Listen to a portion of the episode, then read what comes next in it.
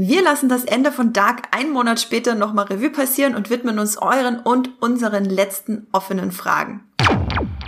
Herzlich willkommen zu einem neuen Streamgestöber-Check und oh mein Gott, es ist ein Monat her, über einen Monat her, dass wir den Dark Podcast aufgenommen haben zur dritten Staffel der Netflix-Serie Dark, die Ende Juni bei Netflix startete. Und es war auch die finale Staffel. Das heißt, es war das Ende, über das wir in dem epischen Podcast geredet haben, der am 1. Juli 2020 bei Streamgestöber online ging. Und ich muss jetzt zum Glück das Ende, weil ich mich selber kaum noch erinnere, nicht alleine Revue passieren lassen. Dafür habe ich mir den Dark End Rätsler Max Wieseler herangeholt. Hallo Max! Hallo, ich bin auch noch verwirrt. ja, verwirrt äh, bin ich auch immer noch, beziehungsweise ich bin mehr verwirrt, als ich es vor einem Monat war. Hast du dir denn gemerkt, was alles passiert ist und worüber wir vor einem Monat in dem Podcast geredet haben, oder ist das alles schon weggewischt? Ich glaube, das ist das große Glück, dass wir bei Moviepilot Artikel über Dark noch schreiben nach dem Ende und dadurch ist es so ein bisschen immer im Gedächtnis noch bleibt, weil wir natürlich drüber schreiben. Das ist so das große Glück, weil sonst hätte ich, glaube ich, auch das meiste schon wieder vergessen, weil es einfach so kompakt und komplex ist und einfach so viel passiert. Also man kann die Serie sowieso fünfmal gucken und hat noch nicht alles sich im Kopf. Also man vergisst immer so viel, dass man es nochmal von vorne gucken kann. Ja, ich müsste es eigentlich, um wirklich optimal jetzt auf diesen äh, Podcast-Check vorbereitet zu sein, einfach nochmal gucken oder mir unseren Dark Podcast nochmal anhören, falls ihr da draußen ähm, Erklärungen und ja Besprechungen zu Dark haben wollt von drei großen Dark-Fans, dann hört euch auf jeden Fall, wenn ihr das noch nicht gemacht habt, unseren Dark Podcast an, der am 1. Juli bei Streamgestöber erschien wo wir den kompletten Stammbaum erklären und einmal Jonas Geschichte von vorn bis hinten komplett chronologisch versucht haben aufzuschlüsseln und unsere liebsten What the fuck Momente, Easter Eggs. Also das ist so ein epischer Podcast. Ich bin auch ganz stolz drauf. Ich glaube, ich war auch noch nie stolzer auf eine Podcast-Folge. Wie ist das bei dir? Ja, also mein mein mein Herz schwellt vor Stolz. Nee, was, was gibt's die, nicht, aber Brust ich jetzt schwellt, oder? Dann sollte ich mal zum Arzt. Also ich Ich bin von Stolz erfüllt, ja. Genau, belassen wir das einfach dabei. Zu viel Kaffee äh, und die Woche ist schon fast rum. Ja, ich habe gerade auch so ein bisschen den Nachteil, ich habe ich war jetzt zwei Wochen im Urlaub und in den zwei Wochen habe ich mich so gar nicht mit Dark beschäftigt, im Gegensatz zu dir, Max. Das heißt, bei mir ist wirklich sehr viel wieder aus dem Kopf äh, gespült worden. Und mich würde auch interessieren, wie es euch da draußen geht. Ihr könnt uns, äh, wie gesagt, immer noch jederzeit eine E-Mail schreiben an podcast.moviepilot.de, wenn ihr uns eure Easter Eggs zu Dark äh, und eure liebsten Easter Eggs mitteilen wollt. Wenn ihr noch weitere Fragen habt, falls es jetzt wirklich noch offene Fragen gibt, wahrscheinlich schon, dann schreibt uns einfach an podcast.moviepilot.de. Vielleicht machen wir in drei Monaten ja nochmal einen kleinen äh, Check dazu, wo wir das Ende drei Monate später Revue passieren lassen oder dann vier Monate später. Spätestens ein Jahr später. Spätestens am 1. Juli 2021 gibt's dann den nächsten Dark Podcast, genau. Ähm, erstmal sage ich eine riesige fette Spoilerwarnung. Ich glaube, da seid ihr euch aber alle bewusst, wenn ihr den Podcast angemacht habt, dass man nicht über Dark reden kann, ohne gespoilert zu werden. Falls ihr Dark noch nicht gesehen habt und jetzt hier angeschaltet habt und euch fragt, was macht denn diese Serie aus, da haben wir auch einen Podcast für euch. Und zwar haben wir einen Podcast Check aufgenommen, der Max und ich, ich glaube Max, wir waren das beide gemeinsam, ja. ne? Wow, das ist jetzt schon unser dritter Dark-Podcast. Verrückt. Dann könnt ihr euch auch den anhören. Das ist äh, eine halbstündige äh, Liebesbekundung von mir an Dark. Ich glaube, ähm, den haben wir im ähm, Mai oder im April, nee, im Mai haben wir den online gestellt, genau. Da müsst ihr ein bisschen runterscrollen im Feed. Das war noch vor Staffel 3, bevor wir uns vorbereitet haben. Das ist alles sehr schön allgemein gehalten. Ja, genau. Max, bevor wir zu den ganzen oder der Handvoll User-Fragen kommen, die wir noch haben, wie geht's dir denn einen Monat später mit dem Ende? Bist du immer noch so zufrieden damit? Mm, ja, ich bin sehr zufrieden mit dem Ende, weil es auch nicht wirklich loslässt. Man kann noch wirklich lange drüber diskutieren, äh, spekulieren, was das alles zu bedeuten hat, obwohl es halt sehr schön klein ist äh, und sehr intim wirkt, das Ende, ist es, lässt es doch viel äh, Raum für Spekulationen. Ich bin jetzt mittlerweile auch schon wirklich oft gefragt worden, äh, lohnt sich denn die dritte Staffel Dark? Manche haben auch zu mir gesagt, ich habe nach der ersten Staffel abgebrochen. Soll ich denn weiter gucken? Alle reden irgendwie gerade drüber. Letztens äh, im Urlaub, als ich mit dem Zug gefahren bin, hat auch jemand neben mir äh, gerade Dark geguckt. Das fand ich sehr witzig. So ein äh, Pärchen, das da saß und auf dem Tab Tablet äh, die zweite Staffel, glaube ich, geguckt hat. Ich wollte schon fast drüber gehen und sagen, ey, wir haben da so einen Podcast gemacht. Ich bin auch noch sehr zufrieden, immer noch äh, wahnsinnig zufrieden mit dem Ende. Und ich sage auch immer zu allen Leuten, also wenn ihr die erste Staffel mochtet, guckt unbedingt zu Ende, weil äh, Jantje Friese und Baran Booda, die beiden äh, Showrunner und Schreiber und Regie, die haben das einfach wirklich zu einer runden Sache gemacht. Da gibt's echt nichts zu meckern am Ende. Ja, ich glaube, sie ist halt nur für manche, was ich so von den Kommentaren gelesen habe, zu komplex jetzt gerade mal geguckt, bei Movie Pilot ist es auch mittlerweile die schlecht bewertetste Staffel tatsächlich von Dark mit einer 7,6. Mhm. Ähm, kann ich verstehen, weil für viele es einfach too much war. Also spätestens als äh, jetzt kommen die Spoiler, Jonas stirbt äh, und diese ganze Quantenverschränkung plötzlich ein Thema wird, da ist dann bei vielen einfach die Sicherung durch, durchgebrannt. Also, ich, was war das für ein schöner Post? Äh, Olli Schulz, der dann bei Dark irgendwie die Fernbedienung oder ein Lolly irgendwie gegen seinen Fernseher geworfen hat, weil ihm das alles zu unlogisch war und er es nicht verstanden hat und dann seinen Fernseher geschrottet hat. War ein Loch im Fernseher am Ende. Ich kann ohne Mist, also mir hat's auch die Sicherungen alle rausgehauen. Einfach, ich musste mitschreiben, ich musste mir viele Szenen zweimal angucken. Ich habe äh, echt lange gebraucht, bis ich Jonas äh, gesamten chronologischen Werdegang aufgeschlüsselt habe für mich selber, damit wir überhaupt den Podcast machen können. Und und du und Esther, ihr habt das ja auch genauso gemacht. Ich brauche die ganze Zeit die Stammbäume, um durchzusehen. Und ich kann das total verstehen, dass man das nicht mag. Da, man muss wirklich äh, diese Rätselei mögen. Aber du bist ja auch ein Fan von rätselhaften Serien, Max? Ja, und die Serie belohnt es halt einfach, wenn du wirklich tief in der Materie bist und eigentlich schon die Serie studiert hast. Also es ist eindeutig kein Bügelfernsehen, was man nebenbei gucken kann, weil dann versteht man gar nichts. Ich finde auch, dass Dark einfach als Studienfach angeboten werden sollte. Ja, oder im Physik irgendwie als Sonderfach einfach. Fachrichtung Dark oder so. Ich studiere Physik mit Fachrichtung Dark. Danach bist du, äh, hast du ein Quantenverschränkungsdiplom. Ich möchte nicht wissen, wie viele Studenten einfach Bachelorarbeiten oder so einfach über Dark schreiben und Zeitreisen. Das auch aus einem physikalischen Aspekt heraus. Finde ich schon spannend. Ah, oh, wenn ich nicht schon äh, mein Studium abgeschlossen hätte, mein Studium der Filmwissenschaft, dann hätte ich wahrscheinlich über Dark meine Magisterarbeit geschrieben. Ja, ich nehme alles wieder zurück, dass ich über Walking Dead geschrieben habe. Du hast über Walking Dead geschrieben? Ja, äh, der Einfluss von Horror auf äh, das Seriengenre anhand von The Walking Dead. Das ist sehr cool. Ich habe über Sci-Fi-Filme geschrieben bei meiner Magisterarbeit. Auch cool. Wie wir uns schon so früh gebrandet haben, ne? als mit unseren Genre-Favoriten. Tatsache, hat dann auch Einfluss auf die Arbeit genommen. Hier Sci-Fi und Horror-Nerds auf einem Haufen. Ähm, wollen wir mal zu den ähm, E-Mails übergehen, die uns unsere Dark Podcast Hörer und Dark Fans geschickt haben. Wir haben hier zum Beispiel einen, ein, eine E-Mail von Geraldine bekommen, die uns ein paar mehr Sachen geschrieben hat, aber sie hat auch eine Frage gestellt, die sehr essentiell war, und zwar, hoffentlich wird es noch einen weiteren Dark Podcast geben? Fragezeichen. Können wir sagen, ja, tada. Hier tada, ist er. Fertig. Hier ist er. Hoffentlich hörst du zu. Grüße gehen raus an Geraldine. Und Daniela hat uns ihre Easter Egg Favoriten mitgeteilt. Darüber hatten wir auch in dem anderen Podcast schon geredet. Zum Beispiel schreibt sie, dass der Fehler in der Matrix ja auch in Matrix ein Déjà-vu war. Da muss ich erstmal drüber nachdenken, aber das finde ich echt cool. Ich habe Matrix wirklich lange nicht mehr gesehen. Vielleicht sollte ich jetzt durch Dark nochmal Matrix anfangen. Spätestens, wenn der vierte Teil rauskommt. Muss ich nochmal alle drei gucken vorher. Ja, Tatsache, ich habe Matrix aber wirklich schon sehr, sehr oft gesehen.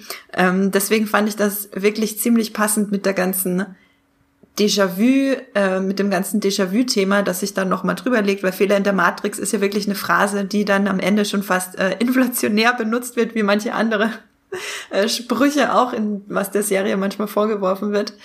Was sie auch Was wir wissen, ist ein Tropfen. das ich werde ich nie wieder loswerden. Wenn irgendjemand irgendwo mal anfängt mit einem Satz, was wir wissen, dann werde ich den, weiß ich schon, wie ich den Satz zu Ende führen werde. Ich glaube, das tätowiere ich mir auf dem Rücken oder so. ich äh, tätowiere mir dieses äh, Macht der Drei-Symbol auf den Rücken. Haha, meine Überleitung für das nächste Easter Egg, weil das äh, Buch, wo das darauf abgedruckt ist, sieht aus wie das Buch der Schatten aus Charmed, schreibt Daniela, weil das das gleiche Zeichen ist. Ich kann mich nicht ja. mehr so genau an Charmed erinnern. Max, hast du Charmed geguckt? Ja, ich war großer, wahrscheinlich der größte Jump, den es gibt. Ich habe sogar ein eigenes Buch der Schatten gehabt. Das hatte ich mir damals bei eBay bestellt. Es war in Leder eingebunden. Und in dieses Buch habe ich in jeder Folge die Zaubersprüche in dieses Buch reingeschrieben, habe die immer auf VHS-Kassette aufgenommen, vor und zurückgespult und dann die ganzen Zaubersprüche abgeschrieben in mein eigenes Buch der Schatten. Also wenn das nicht Nerdtum ist, dann weiß ich auch nicht mehr. Aber das hat natürlich äh, auch einen Grund, warum das das gleiche Zeichen ist, weil das ist natürlich ein bekanntes Zeichen. Das ist dieser Triketta-Knoten, diese drei Fall Gewaltigkeit, die er ausdrückt, ist ein äh, kommt, weiß ich gar nicht, woher das kommt, aus dem Keltischen oder aus dem Gotischen. Auf jeden Fall ist es ein sehr bekanntes äh, Zeichen. In Charmed ist es ja noch mit so einem Kreis drumherum äh, und in Dark sind es nur diese drei ineinander verschwobelten Knotenecken. Das könntest du dir über den ganzen Rücken tätowieren lassen. Ja, schon. Ich weiß gar nicht mehr, wofür das stand. Also bei Charmed stand das, glaube ich, dafür irgendwie die Mutter, die Schwester und die Tochter. Ach so, ich dachte, so. das steht. Es hatte so drei, drei Bedeutungen, hatte das bei Charmed, ja. Stand das nicht für die drei Schwestern? Naja, am Ende waren es ja vier, ne? Ja, ja, ja, ja, genau. Ups. Ups. Deswegen der Kreis noch dumm rum, das ist die vierte Schwester.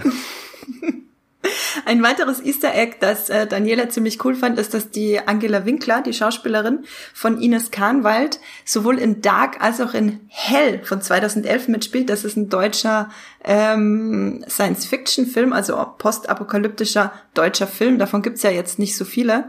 Und das äh, Lied von der Band Nena, Max, wie heißt es? Irgendwie, irgendwo, irgendwann. Ja, tatsächlich. Äh, richtig, richtig rum aufgezählt. Genau, dieses Lied wird nämlich auch in äh, Hell gespielt. Cool. Ja. Und in Dark äh, mehrfach. Gleich in der ersten Folge und im Abspann der letzten Folge und dazwischen auch noch. Genau, und wenn ihr unseren Artikel dazu noch nicht gesehen habt, nee, hatten wir einen Artikel zu dem Lied, Max, oder ich, wollten wir ich, den machen? Ich hatte eine sehr lange Gedichtanalyse gemacht. Tatsache, ja, stimmt, ich habe es ja gelesen. Ähm, weil wenn nach dem Finale von Dark im Abspann dieses Lied läuft, dann hat man so einen kleinen Aha-Moment und denkt sich, krass, okay, eigentlich ist die Serie nur eine sehr, sehr, sehr, sehr, sehr breit ausgewälzte Geschichte genau zu diesem Lied. Ja, kann man äh, jede Textzeile des Lieds irgendwo auf die Handlung anwenden. Das ist sehr interessant. Könnt ihr den Artikel mal lesen. Und dann könnt ihr mir vielleicht verraten, was Feuerräder sind. Ja, die Feuerräder. Ich habe ja immer darauf getippt, dass das vielleicht diese, diese feurige Verpuffung ist, wenn man mit der Raummaschine reist, also der Dimensionsmaschine, nicht der Zeitmaschine, sondern der Dimensionsmaschine, dieser Kugel, die dann leuchtet und dann verpufft man ja so und dann äh, sprüht das so Art Funken. Da dachte ich, kommt vielleicht dieser Feuervergleich, aber ja.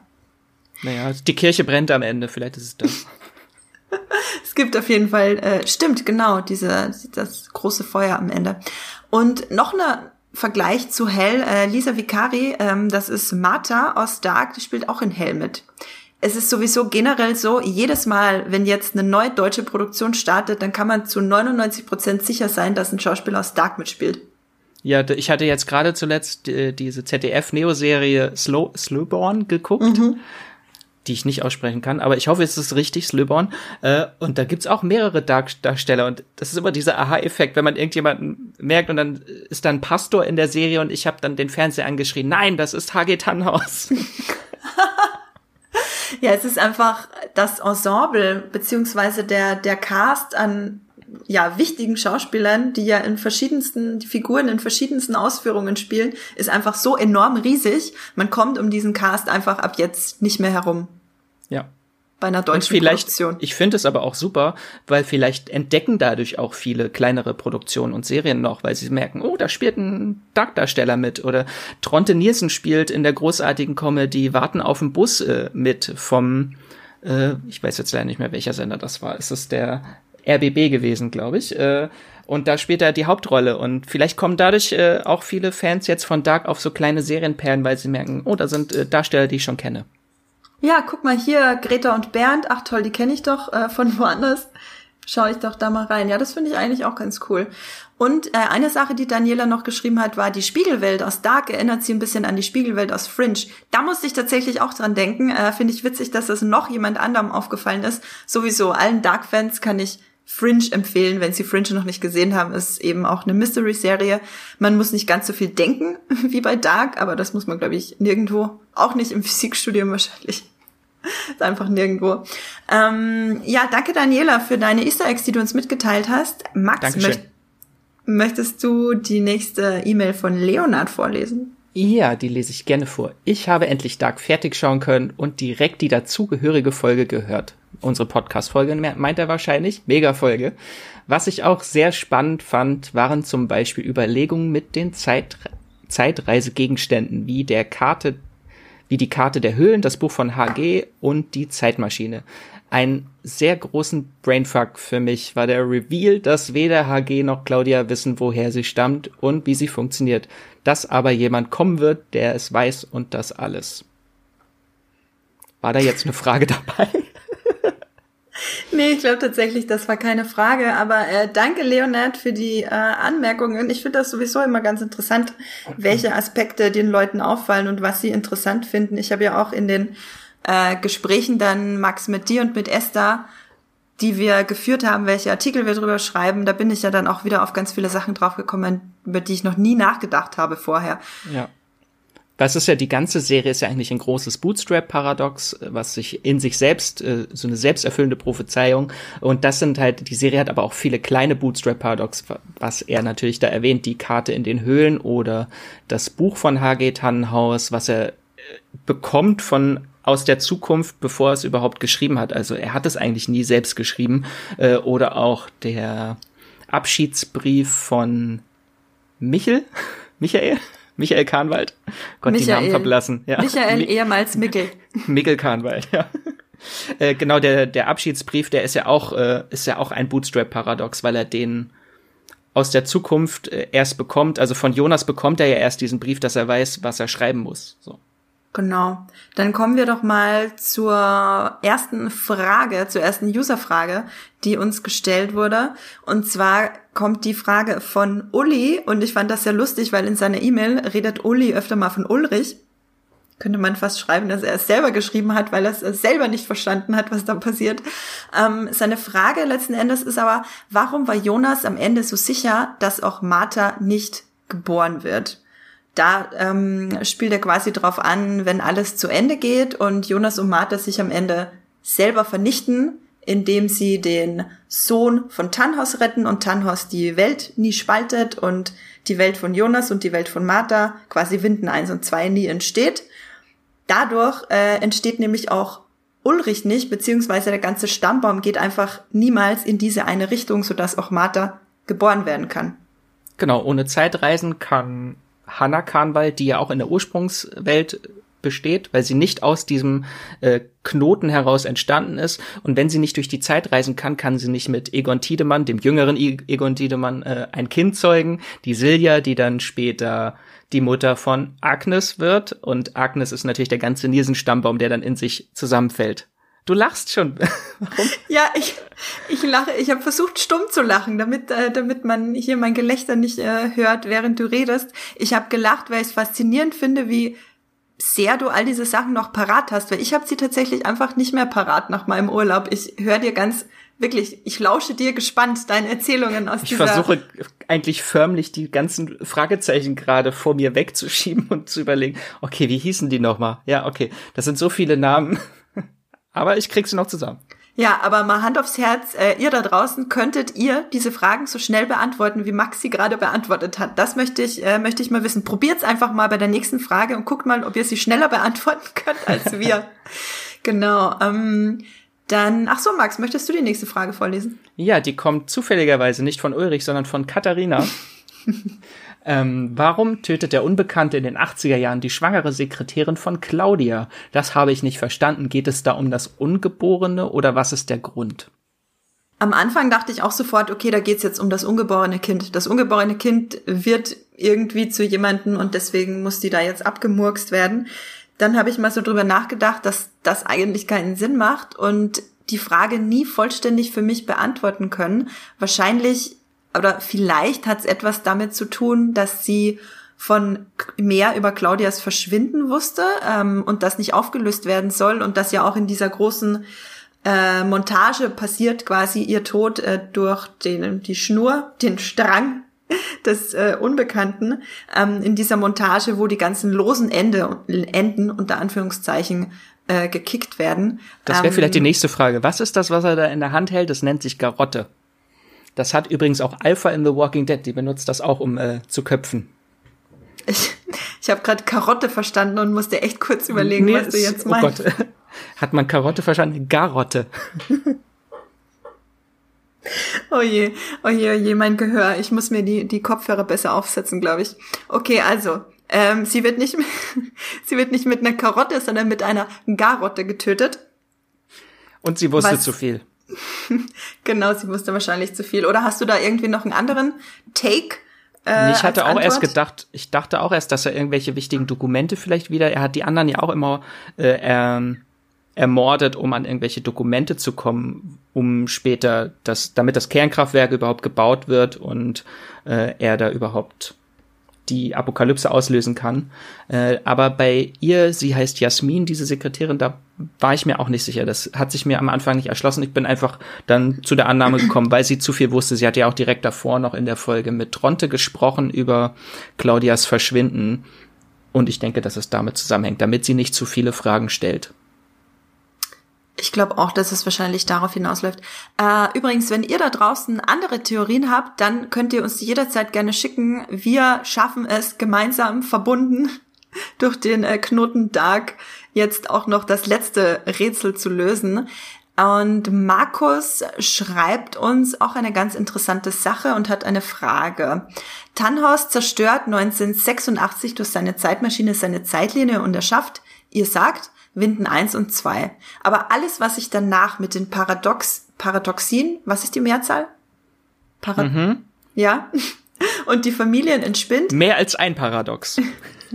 mit den äh, äh, vermehrten Paradoxien um die Familie entspinnt, entsteht doch dann sozusagen aus dem Nichts, oder? Ihr habt eine ähnlich gelagerte Frage im Podcast behandelt und sie damit beantwortet, dass es mit Jonas und Martha beginnt, weil sie das erste interdimensionale Kind gezeugt hätten. Doch weder Jonas noch Martha bzw. deren Urahnen bzw. Nachkommen haben ja ursprünglich existiert. Mit anderen Worten, der von Tannhaus verursachte Zeitraumriss führte augenblicklich zu Jonas Martha beziehungsweise zu den ganzen Entwicklungen und Loops und zwar ohne ersichtlichen Ursprung und Grund.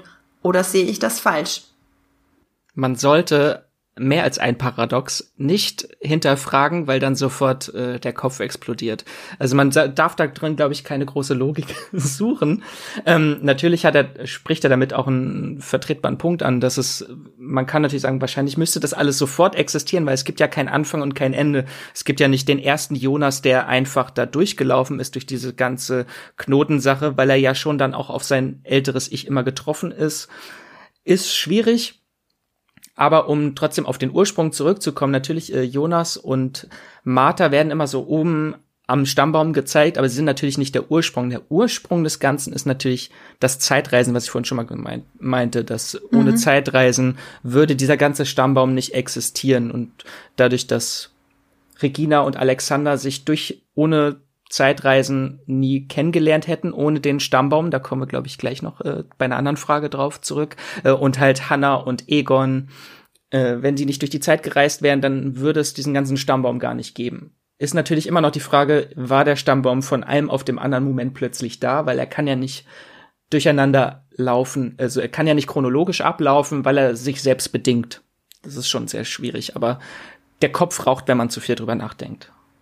Ja, mein Kopf raucht gerade. Zum Glück ist das ein Podcast und ihr seht nicht, wie ich gerade damit kämpfe, mitzuhalten mit dem, was Max erklärt.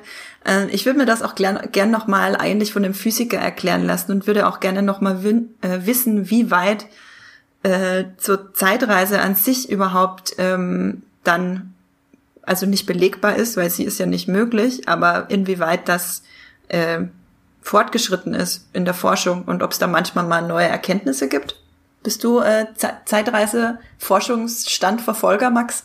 leider nicht. Da, da, das übersteigt meine Kenntnisse und Fähigkeiten. Ich interessiere mich trotzdem immer durch Serien für Quantenphysik, aber auch nur so wirklich auf der obersten Oberfläche. Es hat dann, glaube ich, angefangen bei Matroschka, bei Russian Doll, weil da wird es auch ein bisschen thematisiert. Äh, und da habe ich, hab ich mir versucht, ein bisschen einzulesen. Das wurde mir dann aber alles zu kompliziert. Ja, das kann ich absolut verstehen. Okay, was schreibt denn der Simon? Eines ist mir doch aufgefallen. Im finalen Stammbaum der Ursprungswelt finden sich zwar Regina, Tiedemann bzw. Doppler und Alexander Köhler bzw. Boris Niewald. Jedoch fehlt Bartosch, dessen eigene Existenz ja vom Knoten unabhängig ist, zumal Regina und Alexander wohl nie geheiratet haben.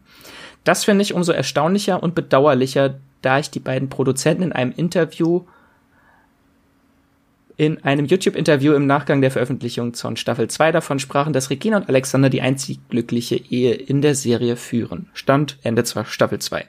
Das ist tatsächlich total traurig, wenn die beiden die einzig glückliche Ehe geführt haben, weil die sich vermutlich einfach nie kennenlernen in der Ursprungswelt. Sie existieren ja beide, eben äh, wie Simon schon schreibt, unabhängig von dem Knoten, also sind in der Ursprungswelt beziehungsweise haben mal existiert, weil es kann sein, dass äh, Alexander auch einfach damals, also er, wann war das, in den 80ern? Auf äh 86, genau, er ist ja da geflohen, als er in, oh je, jetzt frag mich nicht. Marburg? In, in Marburg, genau, in Marburg diesen diese Tötung vollzogen hat und dann auf der Flucht war. Und auf seiner Flucht ist er ja auf Regina getroffen, die an einen Baum gefesselt war oder gemobbt wurde da von Ulrich und Katharina.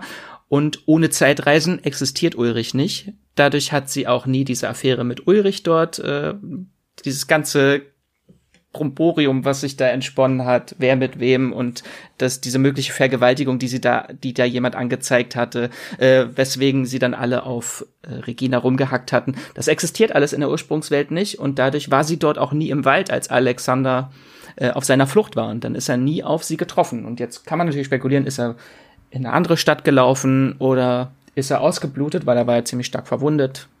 Kann man spekulieren, aber auf jeden Fall haben sie sich nicht getroffen und nie äh, Bartosch gezeigt. Tatsache, ist auch ein bisschen traurig. Bartosch war eigentlich ganz sympathisch. Was glaubst du? Äh, reine Spekulation, was glaubst du passiert mit Alexander, wenn er nie auf Regina trifft? Hm, ist er Nee, ich weiß es auch nicht. er ist irgendwo hingelaufen. Man sieht ja, es gibt ja von Netflix den offiziellen Stammbaum von der Ursprungswelt und da ist er ja auch Teil, äh, ohne jetzt irgendwelche Verbindungen, aber auch mit einem erwachsenen Gesicht. Also muss er äh, anscheinend überlebt haben und irgendwo anders untergekommen. Genau, wenn die beiden wirklich so glücklich miteinander sind, dann denke ich mal, dass sie sich gar nie kennengelernt haben, weil sie vielleicht ja dann doch trotzdem zueinander gefunden hätten, auch wenn sie sich nicht als Teenager kennengelernt haben. Das heißt, ich gehe auch davon aus, er ist einfach in eine andere Stadt gelaufen. Ja, und ich denke auch, dass seine, seine Doppelidentität ist wahrscheinlich dann auch nie aufgeflogen, weil der, hieß er Klausen oder Klausen? Klausen. Klausen äh, wahrscheinlich dann auch nie nach Winden gekommen ist, weil er ja nur nach Winden gekommen ist, weil er so einen Brief, mysteriösen Brief bekommen hat, der ihn darauf hingewiesen hat, dass jemand die Identität seines Bruders angenommen hat. Und ja. da glaube, wo man ja nicht weiß, wer den abgeschickt hat, aber ich denke, dass das schon jemand aus dem Knoten war, vielleicht sogar der Unbekannte, um den da überhaupt hinzuführen nach Winden. Ja, im Zweifelsfall war es immer der Unbekannte. Der genau. hat irgendwie alle Sachen, die sich nicht erklären lassen, äh, hat irgendwie der Unbekannte dann in dieser einen Montage, wo die offenen Sachen noch gelöst wurden, äh, gemacht.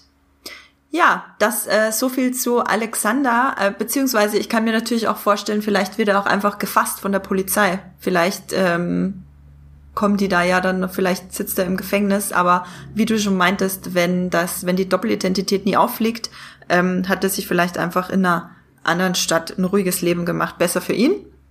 Ich habe es mir gerade noch mal durch den Kopf gehen lassen, weil ich gerade echt nicht wusste, was da passiert war. Aber das war doch in den 80ern, weil er die Beziehung zu Katharina hatte und Hannah war eifersüchtig und hat die beiden gesehen, wie die beiden rummachen und hat dann in der Schule gesagt, dass die beiden Sex hatten. Und sie dachten aber immer, dass Regina das gewesen ist und deswegen haben sie dann auf äh, Regina als Opfer gewählt. Alexander finde ich sowieso, äh, fand ich immer einen sehr spannenden Charakter. Da hätte ich mir tatsächlich, da, mit dem hätte ich gern noch mehr Zeit bei der Auflösung verbracht, als er dann äh, in Winden 2 am Ende seinem Sohn Bartosch gesteht, dass er mal jemanden umgebracht hat und auf der Flucht ist und erpresst wird deswegen jetzt und pipapo. Ähm, das fand ich schon sehr spannend und auch ein bisschen schade, dass das in so einer ganz kurzen Szene dann abgekanzelt wird.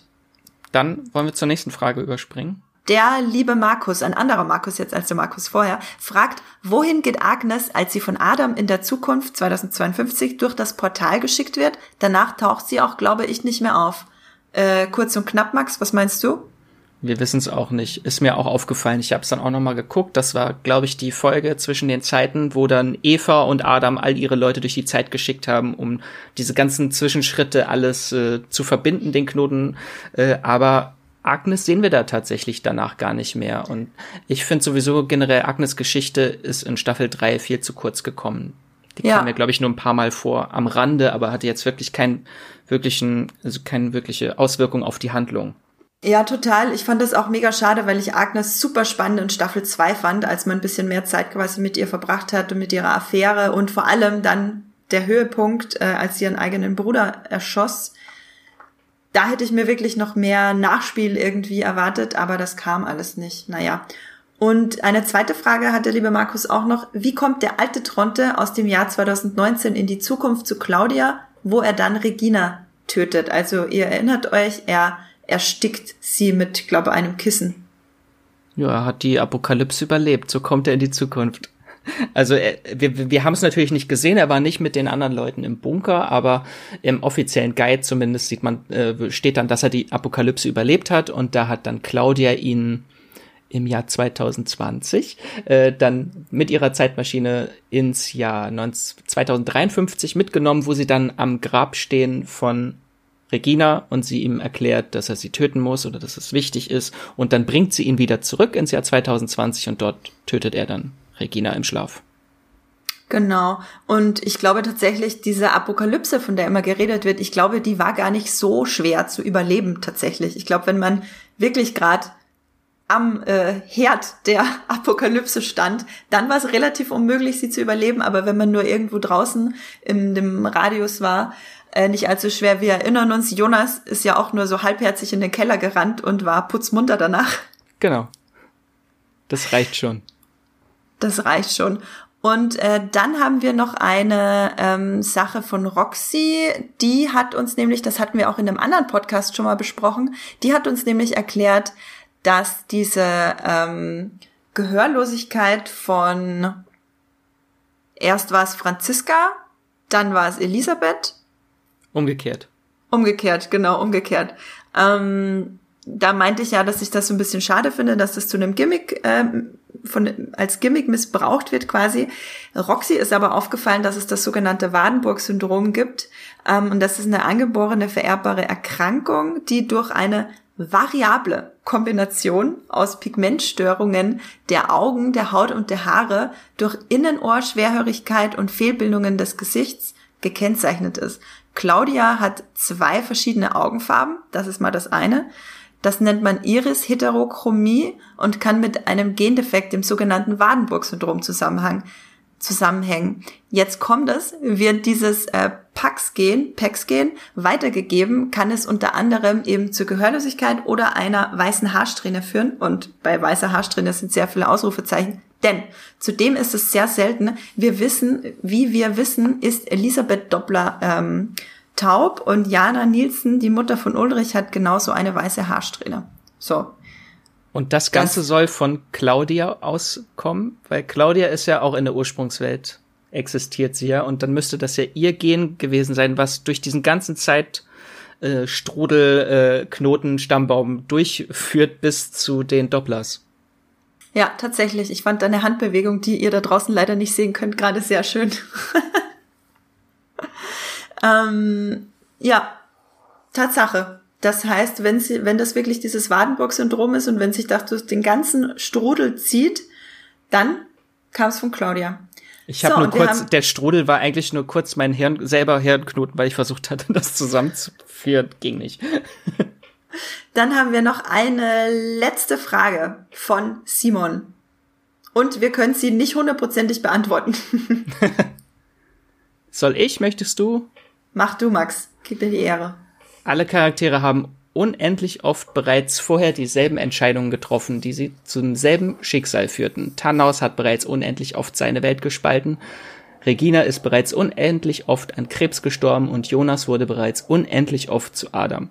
Auch die Apokalypse fand bereits unendliche Male vor dem statt, was wir in Dark sehen. Aber wieso bekommt es unsere Claudia Tiedemann aus Staffel 3 der Serie plötzlich hin, dass Adam bereit ist, eine weitere Quantenverschränkung zu verursachen? Natürlich zweifle ich nicht an der Effektivität dieser Idee, sie ist einzig, die einzig logische Lösung.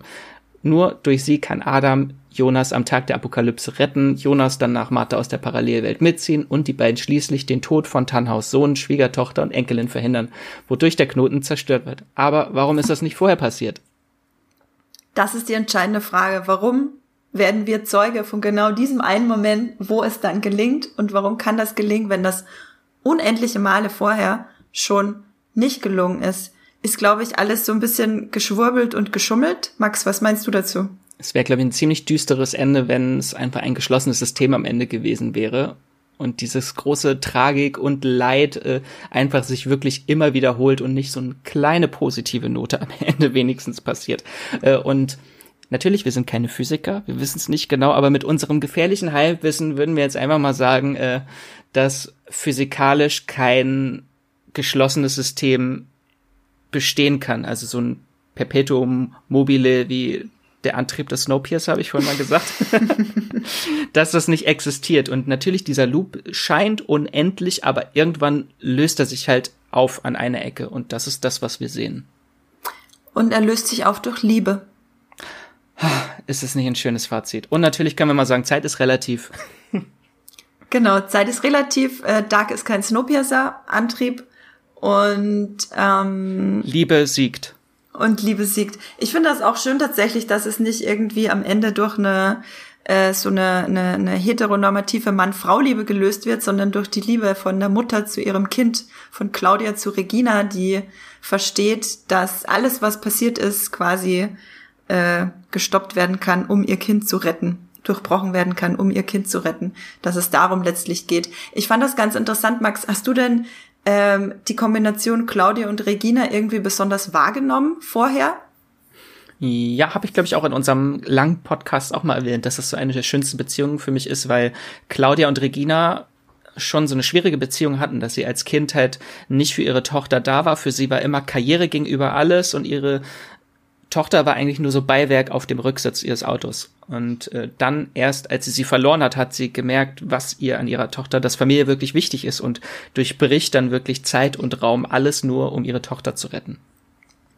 Ich glaube, das ist ein schönes Ende für unseren Podcast. Das ist ein schönes Fazit. Das Nichts ist auch das geht. Ende von Dark, von daher.